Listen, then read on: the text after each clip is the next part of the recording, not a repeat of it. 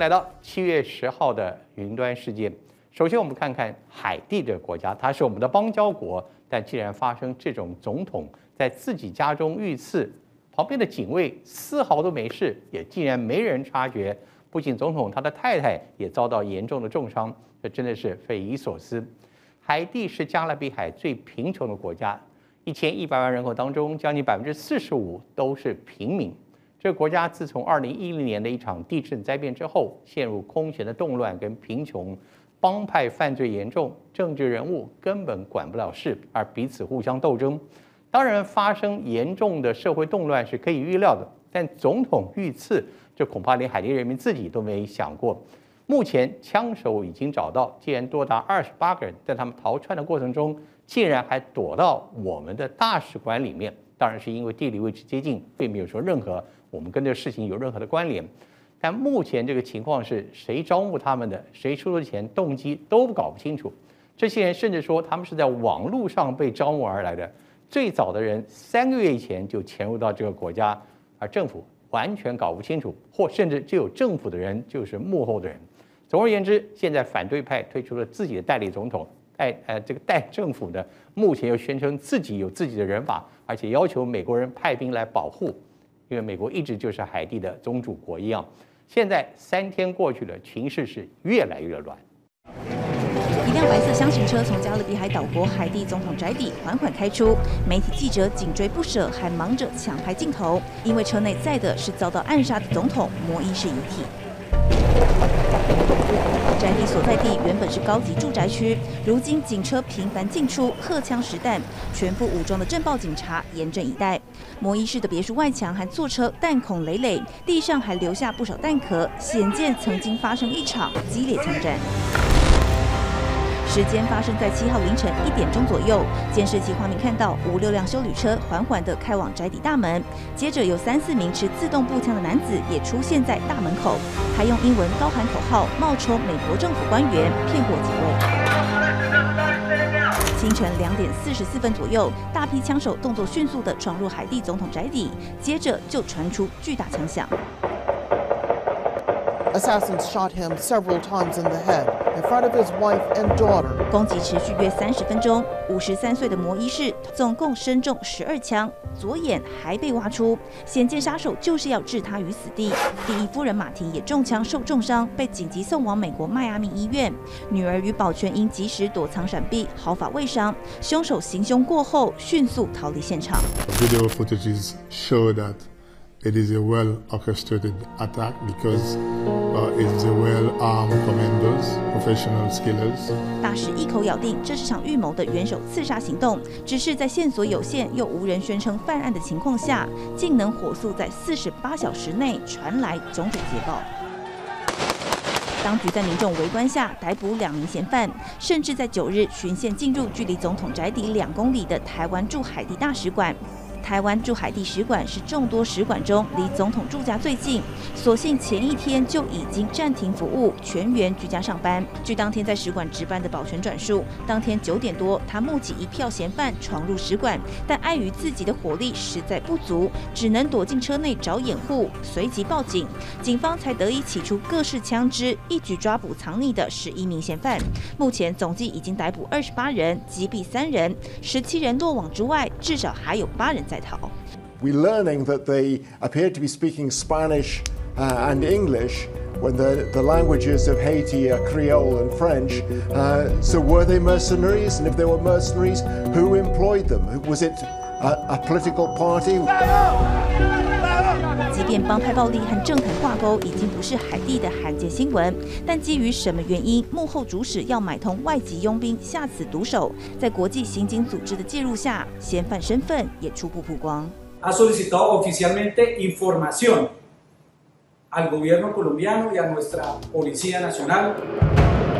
落网的二十八人里，有二十六人来自哥伦比亚，接受四家公司的佣兵招募，宣称要担任有钱人的护卫。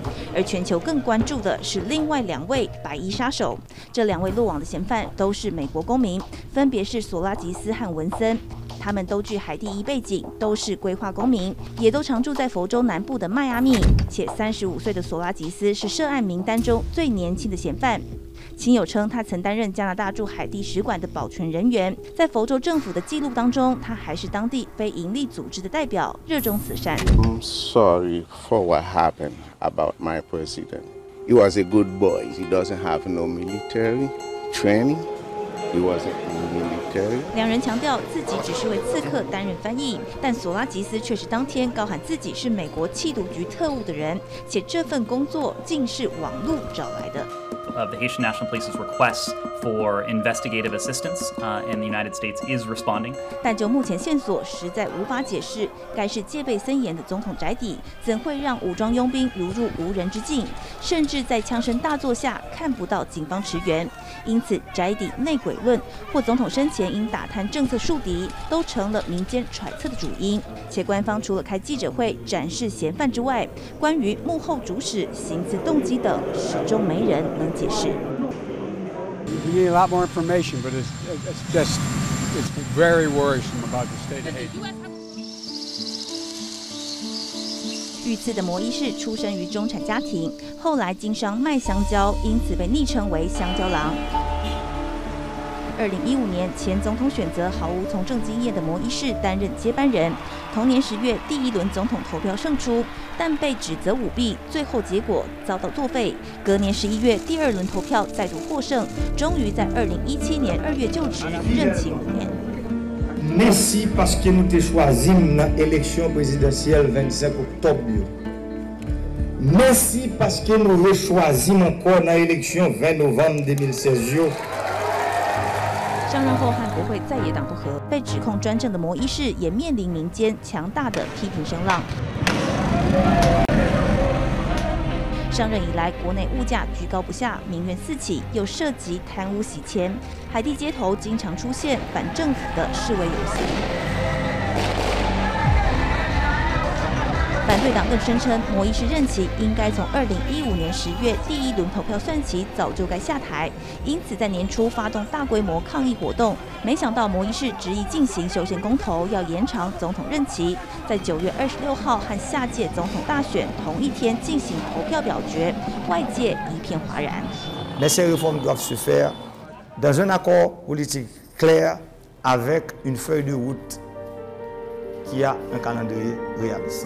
但这个国家有百分之六十的人口在贫穷线以下，每天收入不到两美元。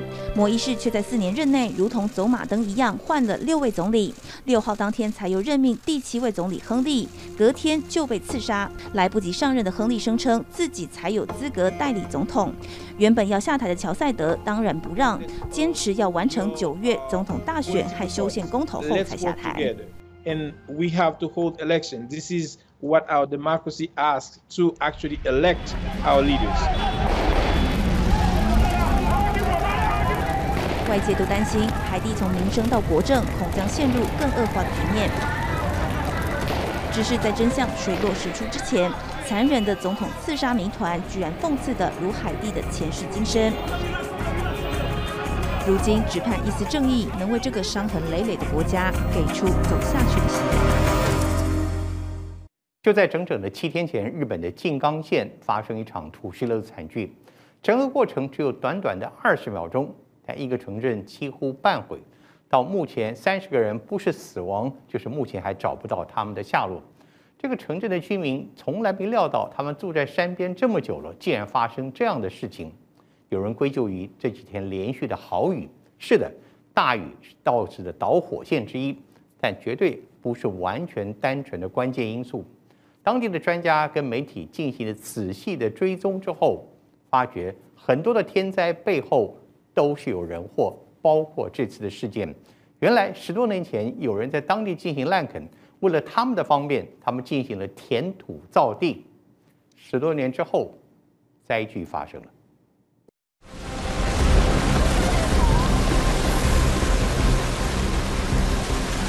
屋毁楼塌，汽车遭就地掩埋。日本静冈热海伊豆山山边三日发生土石流灾变，一周过去了，当地惨况依旧。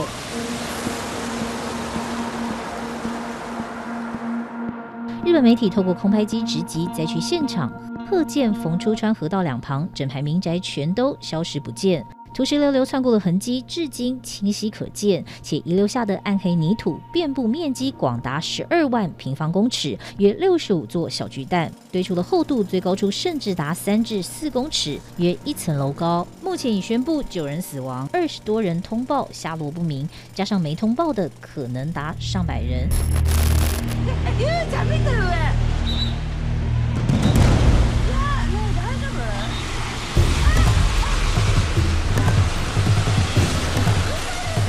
就在三日早上十点三十分左右，雨水夹带大量沙石与泥土，从伊豆山神社附近以每秒超过十公尺速度冲垮挡土墙后，顺着冯出川倾泻而下，沿途吞噬一百三十多栋民宅。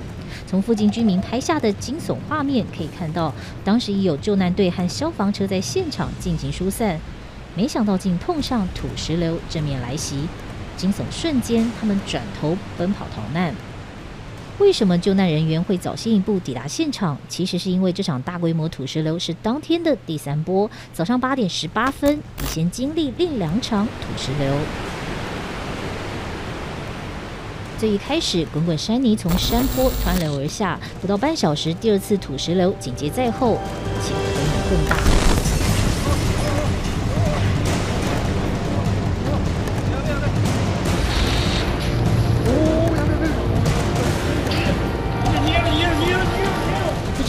土石流连同房屋一起卷走，惊悚场面瞬间发生。当地警消人员紧急出动救援，同时发布疏散令。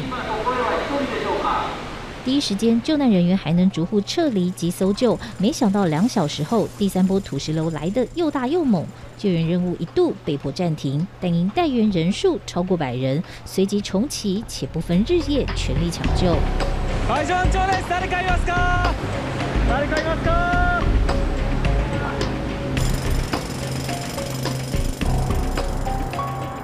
灾后一周都没传出好消息。从空照图对比土石流前沿着山坡而盖的住宅密集，如今昔日的街景已不复见。伊豆山山区更是形同灭村。究竟为什么灾情会如此严重？金刚县知事川胜平太灾后隔天视察灾区，他这样说：天变地异の天灾のですね、新しい形。この梅雨のが长引いて、そして山がその水を持ちきれなくなって。 ”但真是如此吗？确实，土石流发生当时，热海伊豆山地区四十八小时累计雨量已达三百七十五毫米，两天降下整个月的雨量，破纪录暴雨恐怕只是其一。广东大学教授亲赴现场，从冲刷下来的泥水研判，绝非暴雨这么单纯，另有原因。この辺はもうあの结构もう泥が多いんですけども、思いのほかあの大きなこう巨石っていうんですか、大きな石とか岩っていうのは。 あの例えば広岛なんかの豪雨灾害に比べると、まあ、若干少ないのかなという印象は持ちます。发现洪水极度浑浊，虽已知道是泥流型土石流，但泥沙量过多并不常见。究竟污泥从何而来？往上游追溯，距离海口约两公里处，惊见大走山。 长约一百公尺、宽一百公尺巨型大洞，预估至少五万立方公尺的填土坍塌，而崩塌地区和周围的土壤颜色明显不同，显然是为造地而大规模填土。土砂崩落の起点现场です。まるで削り取られたかのようになっております。また、いつ土砂崩落が起きてもおかしくない状况です。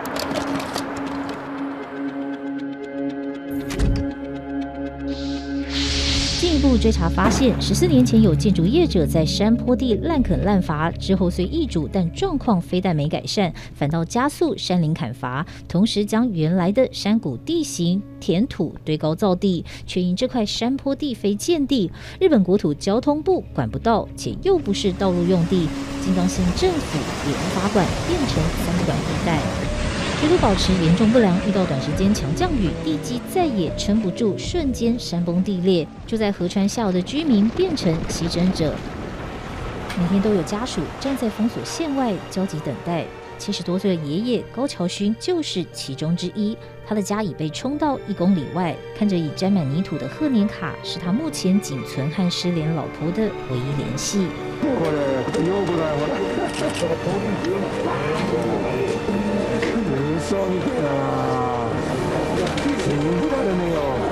只要救援工作持续进行，高桥勋爷爷深信就会有奇迹发生。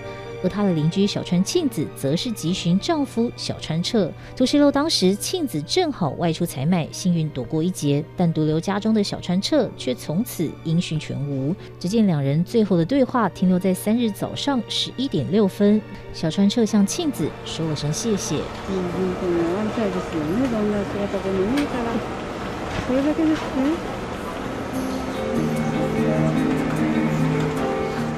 无奈灾变过后，搜救人员找到的是一具又一具的遗体。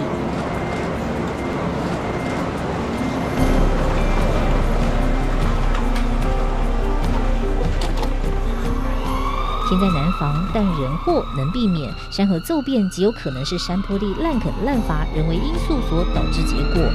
当原先已被列为土石流警戒区的热海伊豆山区发生了如此惊人的巨变，上百户热海居民的家都没了，怎不叫人痛彻心扉？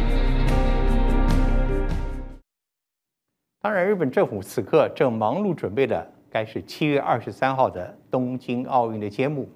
许多国家的选手已经开始陆续抵达，而且他们所期待的将是一场完全不一样、史前可能最孤寂的一场奥运会。现场大概没有任何的观众，因为东京地区刚刚进入第四次的紧急事态，原因就是疫情又在不断的回升，确诊人数又在增加。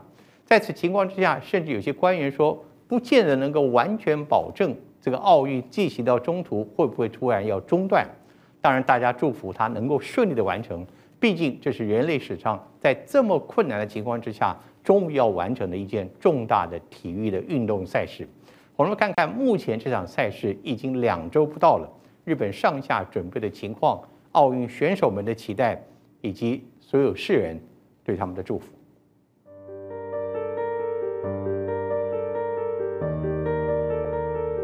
六月二十日，解除紧急事态的东京街头人潮涌现，每日新增确诊也在此时此刻再飙高，从三百、四百、五六百再到六七百，累计确诊已破八十一万人。七日甚至多达九百二十人确诊。东京的每日增加病例就占全国三分之二。厚生劳动省防疫专家一再警告，再不采取强硬措施，最快下周就会看到每日新增确诊达一千五百人。一旦如此，医疗体系崩坏。将不可避免。于是解封后不过才十八天，七月八日，日本再度宣布重启紧急事态。只是回顾过去三次，从宣言解除到下次发布的间隔，一次比一次短，但时间却越拉越长。预计七月十二日开始至八月二十二日结束，等于整个奥运期间都在紧急事态。东京を起点とする感染拡大を起こすことは绝対に第四次紧急事态宣言长达四十二天，目的就是管控奥运人流。首相记者会后一小时，东京奥运也有重大宣布：东京都、埼玉、千叶和神奈川等一都三县确定没观众，创下史上首例。 就算是自行车、竞走、划船等户外赛事，也禁止观众沿途观赛。而打从三月宣布不开放海外观众后，日本始终难为冬奥要不要有国内观众这件事下最终决定。六月二十一日紧急事态解除后，隔天政府火速宣布以一万名观众入场为上限。日本文部科学省甚至透过超级电脑赴约，以主场馆国立竞技场试算感染率，要百姓别担心。电脑试算，开幕式一万名观众严格执行全程佩戴口罩、座位之间保持距离等两大防疫措施，场内全部人员待满四小时以上才会出现十名感染者。这项实验更进一步模拟在通风良好的状况下，同样一万名的观众数，感染者约零点八人。如果观众席再采取前后左右四周都没人的梅花座方式，感染率几乎为零，也就是说，场内只要彻底落实防疫，就能大幅降低感染率。防疫专家甚至认为，比起场内，场外感染风险更高。スポーツバーであったり、饮食を伴うような场所で、えー、まあ、ある程度の人数でお酒を饮みながら长时间声を出すような场面があると、当然そこではかなり感染が国内でも広がるという悬念があります。然而，只能空场举办比赛的首都圈包办了八成赛事，已卖出的三百六十三万张门票只能全数退票，估计损失上看九百亿日币。スポンサーからですね、え无観客开催の场合、仮にですね、シニアエグゼクティブパスはどうなるんですかと闻いてるわけです。日本政府的政策大转弯，防疫当然是原因，但这不是早就该想到、知道的吗？疫情严峻恐怕只是台面上的理由，民心相背才是主因。昨日，都议选から一夜明けた自民党本部。主要观察指标在于执政的自民党在四日的东京都议员选举惨败，彻底输给东京都知事小池百合子率领的都民第一党。执意办奥运的菅义伟始终背离反对的民心，而他的任期又将于九月宣告结束。如果奥运过后日本疫情大乱套，自民党执政党大位绝对拱手让人。政府关系者は観客の扱いは开催都市の东京が决めることだとして。 最终的に小池知事の意向も踏まえ无观客が决まったと话しています。但菅义伟政府把无观众入场的责任推给小池，也说医界担心医疗会崩垮，万人入场决定喊卡。但奥运没观众，不止门票收入直接归零，多达三千亿日币奥运商机瞬间泡沫化，餐饮业冲击尤其大。 在涩谷经营居酒屋，他是原口务郎。每次紧急事态，他都配合政府防疫，立即停业。六月二十日至今，解封后改为防止蔓延措施下，虽能开店至晚上七点，但店内仅限两人，且限时九十分钟，谁还愿意上门消费？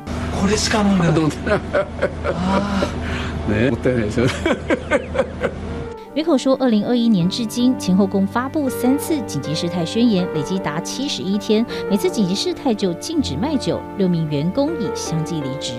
パッと再开しようといったと难しくなってきましたよね。これだけ长いと。配合防疫措施，到头来落得自己的店都快关门。 要不要观众？日本政府态度反复，防疫政策也是如此。做生意的无辜百姓是要如何生存？当全国陷入解封与封城恶性循环中，距离冬奥开幕只剩十三天，日本期盼举办一场安心又安全的奥运，已是奢望。对于热爱足球的英国人来说，明天将是一个重大的日子。英国队将出战意大利队来争夺欧洲杯的冠军。这是六十五年来英国队头一次又再次打进了决赛，对英国人来说，这真是兴奋跟期待的时刻。几万人要在现场观战，另外几十万人将在街头观战，当然绝对违反社交距离。如果要求他们全部隔离的话，将是上百万人。英国政府绝对不会如此扫兴，相反的，他们还准备十九号进行全国的解封。虽然目前英国的确诊人数还在每天增加。特别很多都是 Delta 病毒，因此我们看到世界上相当矛盾的现象。世界卫生组织不断地呼吁各国要进行重大的防治措施，但又看到很多国家陆续的开始进行解封，当然脚步是谨慎的。他们凭借的就是自己的疫苗覆盖率。英国如此，澳洲如此，新加坡也将走上这条路。解封之路走的是非常谨慎，但也是非常的坚定。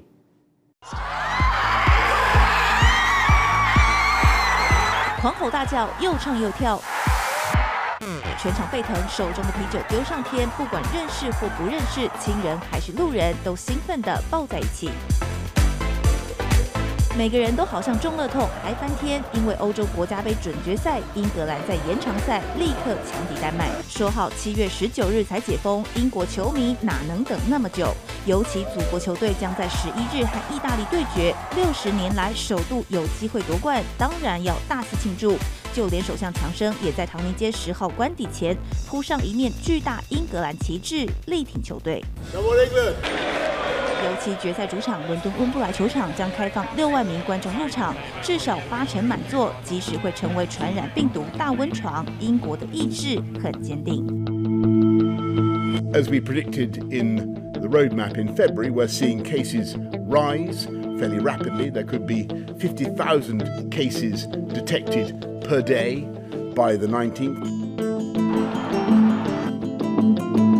五万例，约等于今年一月第二波疫情最严重时每日确诊数。而自从英格兰晋级欧国杯十六强赛以来，共有四场比赛在伦敦开踢，球迷聚集结果造成每日确诊数从两万两千十天内暴增到三万两千例。We are trying to move from a, system of very elaborate government rules to one in which we rely on people to exercise personal responsibility. 英国政府计划七月十九号以后不会再强制民众戴口罩，也不用再维持社交距离，而且聚会活动人数也不再加以限制，因为疫苗施打率已经达到百分之六十八，完成接种率也已经超过百分之五十，距离群体免疫只差一步，染疫死亡人数则持续下降。强调疫苗施打，而把感染病毒视为常态，将是英国解封的指导方针。但世卫组织专家认为，确诊人数居高不下，却急着恢复正常生活，不易取得的防疫成果将毁于一旦。And we need to be very, very careful at this moment, so that the gains that have been hard won by the behaviors and action of our population are sustained. 但英国根本听不进去，高喊未来的日子要和病毒共存。尽管争议做法批评声浪不小，但跟进解封的国家不是没有，长长人龙排成一排，几乎看不到尽头。民众穿着厚重衣服，缓慢地随队伍前进。I'm just, you know, following along with the plan, and um, following along with the plan is what we need to do to get to the other side. 澳洲第一大城雪梨虽然在南半球的寒冷冬天，但众人乖乖排队打疫苗。六月初，Delta 变种病毒趁虚而入，新南威尔斯从六月底开始封城，邻近的昆士兰、维多利亚等州也加入行列。不过，由于状况相对轻微，已经在七月初解封。新南威尔斯原本要比照办理，没想到疫情还在高峰，迫不得已在七号宣布继续封城一周。We don't want to be in a situation where we are constantly having to move between lockdown, no lockdown, lockdown, no lockdown. What we want to do is give us our best chance of making sure this is the only lockdown we have. 过去为让病例清零，反复封锁又解封，付出极大代价。估计封城期间，澳洲每周经济损失达到四十亿澳币，相当于新台币八百五十亿。Can you imagine if this goes on for another ten years, there won't be a business that survives it. 不仅是恶性循环，也容易防疫疲劳。总理莫里森召开内阁防疫会议后，在五日宣布四阶段解封计划，重点是预防染疫者住院重症以及死亡，不再强调零确诊。Lockdowns. In the current phase, to be only used as a last resort. 其中第一阶段称为疫苗接种期，包括已经接种疫苗的回国公民改为居家隔离，不用再住防疫旅馆。第二阶段为后疫苗期，包括非绝对必要不封锁，防止住院和死亡人数增加。第三阶段为巩固期，开放边境，并且取消已接种民众的出境限制。第四阶段为解封期，开放所有已接种旅客入境，不再需要隔离。The hospitalization and fatality rates that you'd see from COVID-19 would be like the flu, or arguably better. So when it is like the flu, we should treat it like the flu.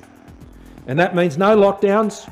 但澳洲施打率在已开发国家排名末段班，只有百分之二十五，其中百分之八完成全部接种。如果依照目前每天最多接种十二万五千剂的速度来算，要到明年一月才有百分之八十的接种率达成政府的解封目标。但专家认为这还不够。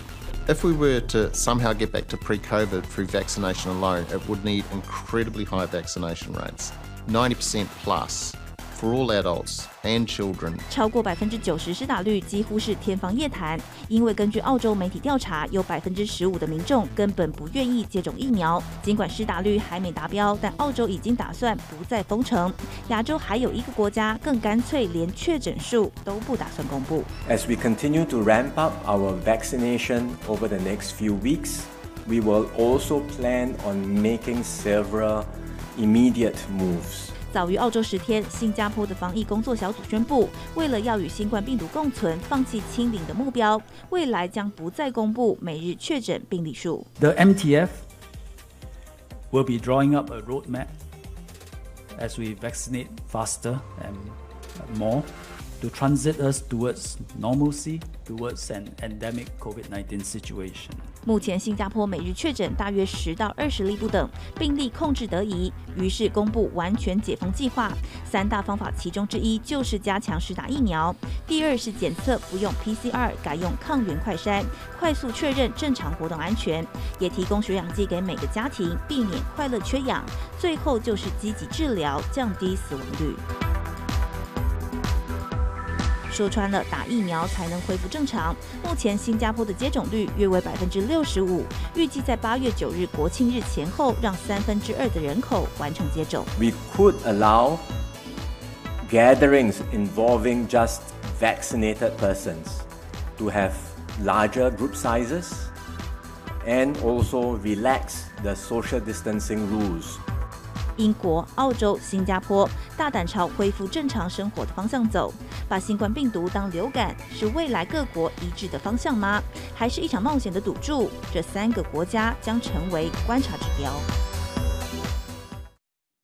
美国的辉瑞疫苗这两天发出一个消息，说他们准备向美国的疾管单位再度要求紧急授权，向美国民众施打第三剂的加强疫苗。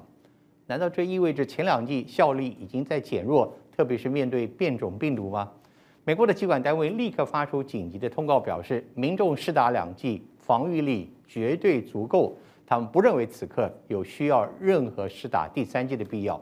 那辉瑞为什么提出这个要求呢？事实上，他们是根据以色列的一项统计数字，在以色列施打率很高，但他们发觉目前有所谓的施打完之后，这保护效力有衰退的迹象。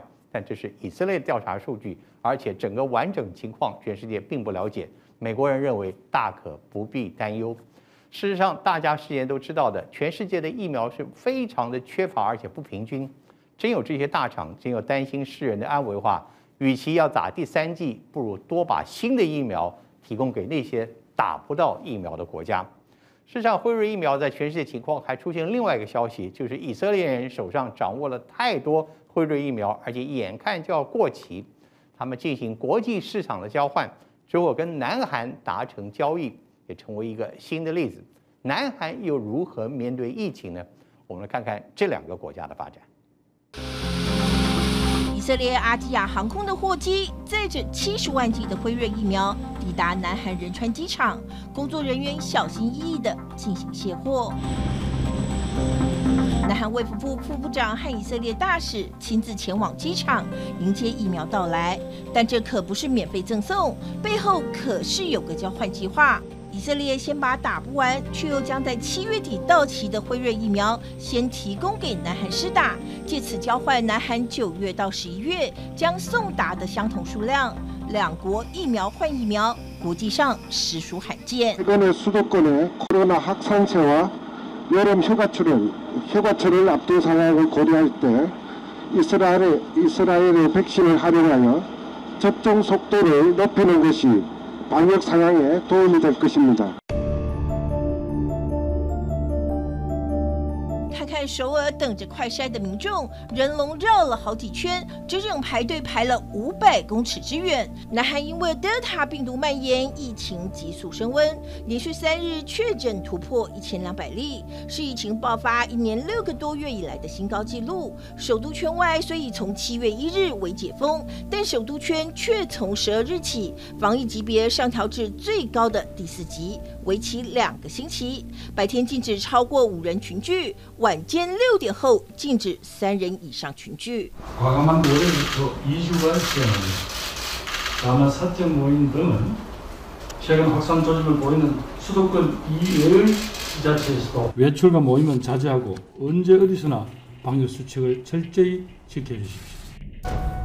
原本南韩政府规划，随着疫苗施打人数增加，大首尔地区要在七月降到第二级警戒。不过事与愿违，疫情不见缓和，染疫人数飙升，百货公司、补习班、酒吧、餐厅等地都有大规模群聚感染。确诊者多半是没有打疫苗的二十到三十岁年轻人。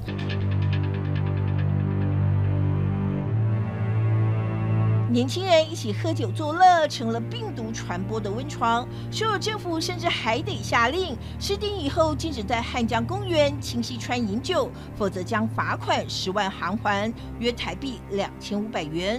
但其实南韩因为疫苗超前部署，接种率不算低，约三成人口已经施打过第一剂，第二剂则约有一成左右，在亚洲排名第三。不过近三个星期，接种速度明显慢了下来，从六月。月中旬至今，第一剂施打人数只增加百分之一，第二剂施打人数只增加百分之三。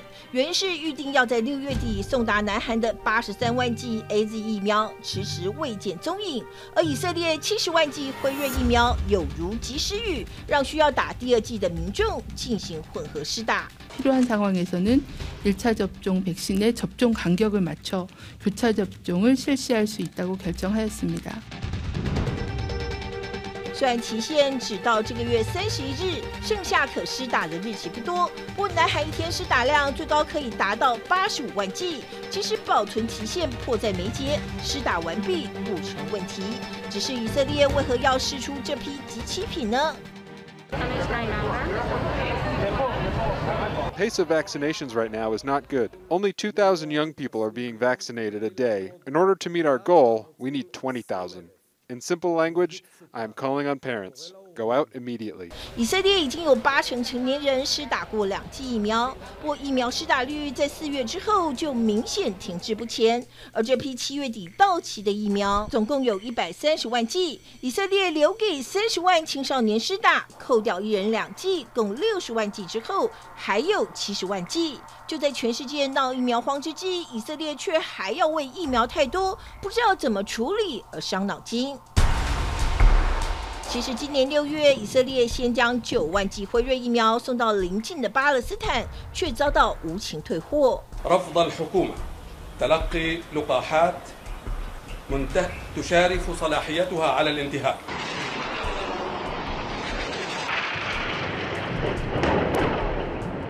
以巴在五月相互开火，巴勒斯坦不愿因疫苗的互通，被外界认为双方要和解。以色列碍于合约，又不能自己贩卖疫苗，只能转向制造商辉瑞执行长博尔拉求援。I take immense pride in Israel. Pride in the fact that Israel is there for Jews everywhere. For us and for our children. 沃拉虽然是希腊籍，但他也是半个犹太人，和以色列政府关系密切。去年总理纳坦雅胡就以市价三倍的价钱。抢到第一批辉瑞疫苗，如今疫苗快过期，博尔拉也帮忙寻找可以交换的国家，一度找上英国和捷克，却因为效期实在太短，都谈不拢，最后斡旋南韩接手成功。虽然双方购买疫苗的价格不同，但都同意等量交换，给了辉瑞执行长一个大面子。迅速地확대하고 글로벌 백신 공급의 허브로서 인류에 기여하기 위한 역할을 충실히 해나갈 것입니다。 文在寅愿意接受及其疫苗，幕后也另有盘算。他想打造南韩成为亚洲疫苗中心，因此不止取得莫德纳的包装授权，还打算和辉瑞洽谈，共同生产疫苗一体，提供十一剂的量能。毕竟辉瑞产线依旧吃紧，长远布局才是王道。以色列送达的七十万剂，南韩即将在十三号开始施打，渴望缓解首都圈的疫情。以色列也因此松了一口气，这场国际疫苗交换季称得上是 win-win 双赢的完美计划，谁也不吃亏。新冠肺炎自从爆发以来，它似乎有一个特征被世人所广泛认同，就是它对年龄越高的人，它的威胁越强；年龄越轻的人，似乎症状越轻，特别是儿童。有人归咎原因是因为儿童他们有天生的某些免疫力。因此，施打的年龄层一直停留在十五岁以上。但如今，各大药厂也开始在研究年龄降低甚至儿童疫苗的可行性。理由很简单：当成人世界要开始进行正常的生活的时候，他们身边的儿童、家里的儿童也可能成为疫情的传递者，即使他们自己不会有严重的感染。因此，儿童是不是也该打疫苗？似乎有道理。但儿童打疫苗有多大的风险呢？有些地方已经开始进行了实验，也有看到若干相当令人遗憾的例子。究竟儿童打疫苗这里面的风险何在？目前最新的评估又是如何？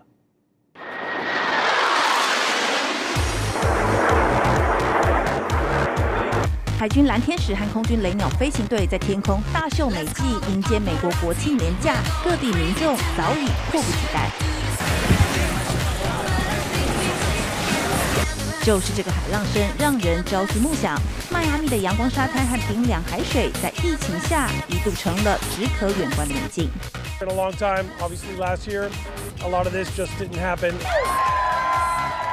放眼望去，到处都是满满游客。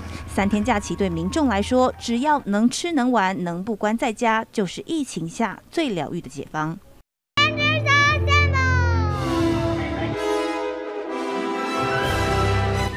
重新开放全美民众入场的加州迪士尼里头，全新的复仇者联盟校园也成了必游大热门。随着美国疫苗接种率稳定增加，疫情趋缓，打了疫苗的成年人都想出外透透气。然而，未全面普及的未成年人接种问题也开始受到关注。好的。因此，包含辉瑞和莫德纳疫苗已开始针对六个月到十一岁的对象做儿童临床实验。三岁的安德尔和当时七个月大的弟弟索伦已经完成两剂疫苗的临床实验。The whole world is opening up. Kids are still uh, stuck doing distancing for a very long time and with masks. So um, because there will be so much more exposure, and we really don't want to think about it anymore. Um, that vaccinating our kids is such a great way to move forward. 但比起疫苗让许多家庭能再次乐观的同时，近日在美国更受到讨论的，却是辉瑞第三期临床实验中少女梅迪的遭遇。She had loss of feeling from the waist down and muscle weakness, drastic changes in her vision, urinary retention and loss of bladder control. 在记者会上提到的不良反应越多，当妈的心就越痛。因为梅迪一月二十日完成两剂辉瑞疫苗接种后，竟从健康的孩子成了瘫坐在轮椅上插上鼻胃管的患者。One physician labeled labeled her as having functional neurologic disorder. Look at her. I mean, what thirteen-year-old can sit here calmly? Okay, if they have anxiety or mental issues. 虽许多医师都认为梅迪的遭遇和疫苗没有直接关联，但他的病况从一开始的胃痛、手部不正常抖动和逐渐恶化的各种病症，他的母亲甚至被冠上疫苗阴谋论的打手。So Pfizer hasn't reached out to you to to help in any way or to explain what might be happening with your daughter. 尽管为女儿的遭遇心痛不已，史蒂芬妮依旧相信未成年人有施打新冠疫苗的必要。目前，包含美国、法国和以色列等国家，也以科学实证为主要考量，开始批准包含十二岁以上的民众接种疫苗。We're just heading out now to get your vaccination. How do you feel about that? I feel a bit nervous because I don't know what to expect. Plus, I'm afraid of needles. 而邻国新加坡也是少数开放青少年接种的国家。亚洲新闻台主持人就实地记录下十五岁女儿 Lucy 的接种实况。家长为孩子上网登记后，到疫苗施打站报到、问诊、量体重，最后就能依照分流号码进到分隔的诊间，开始接种疫苗。If I close my eyes, is it better? Yeah, sure, sure. Okay. Very good.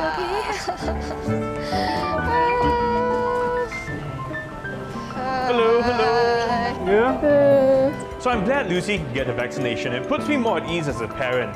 But from what I hear, the COVID-19 infection isn't as severe for kids who get it. So I'm wondering if they really need to be vaccinated at all. 因此，主持人特地找了具新冠肺炎临床经验的小儿传染病专家，要解答许多父母心中的疑惑。What we know is that they seem to have more asymptomatic infection compared to adults. One of the reasons for children to be vaccinated is if you want your children to get back to some kind of normalcy, especially for school life. 但接种疫苗不只为了让孩童或青少年回到正常生活，避免更罕见的并发症也是原因之一。Children are also at risk of another syndrome which is related to COVID infection. So this is something called MIS-C. 被称为小儿多系统发炎症候群的 MIS-C 发生率约千分之一，症状类似川崎氏症，身体会出现高度发炎症状，严重甚至会出现急性心脏衰竭。特别的是，好发时间多在孩童病愈后的一个月到两个月间。The children who have this syndrome, More than half of them end up in intensive care, and about 2% of them will die from the syndrome. Wow. 以美国来说，至今四千一百九十六件 MIS-C 病例里头，以五到十三岁为大宗。耶鲁大学研究表示，这些孩童的先天免疫系统有较高的警报素，才会过度发动免疫力。但必须强调的是，小朋友的先天免疫力在对抗病毒上绝对是利大于弊。Happy birthday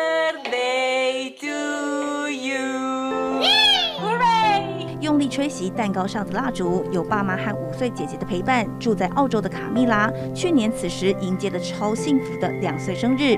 只是这份喜悦没能维持太久，因为几天后，他们收到的病毒检测通知显示，一家四口竟然都是阳性。I was super scared, and I was also in denial, I guess.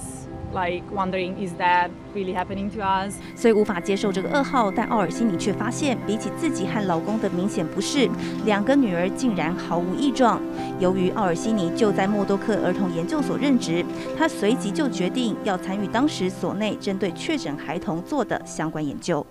This provides a piece in the puzzle to understanding why children appear less affected by coronavirus. 研究分析了墨尔本二十八个确诊家庭中四十八名儿童和七十名成年人的血液样本，对比生病时和病愈后的数据，发现孩童先天免疫细胞的作战能力竟比成人还要强。What it showed to us was that in children, these first responder innate immune cells were migrating to sites of infection, which were clearing the virus before it really had a chance to take hold. And this was not observed in our adults. 结果正能说明为何染疫孩童约三分之一都是无症状或多为轻症。随后也有学界认为，因为大部分的新冠病毒都要先透过棘突蛋白结合宛如细胞大门的 ACE2 受体才能入侵肺细胞，但比起成人，儿童鼻腔和肺部的 ACE2 受体明显比较少，因此造成染疫的机会也相对较低。All their life because they get those colds all the time. Those giving them some immunity to this one, so it can their immune system is a little bit stronger than ours is. 孩童能在接触病毒的过程中温和地认识并处理病毒，症状就比成人相对轻。但这绝不代表十八岁以下的他们不需要疫苗的防护。当全球开始学着和病毒共处，在儿童打疫苗的必要和需要该如何平衡，或许是各国下一个要伤脑筋的问题。谢谢你的收看，我们再会。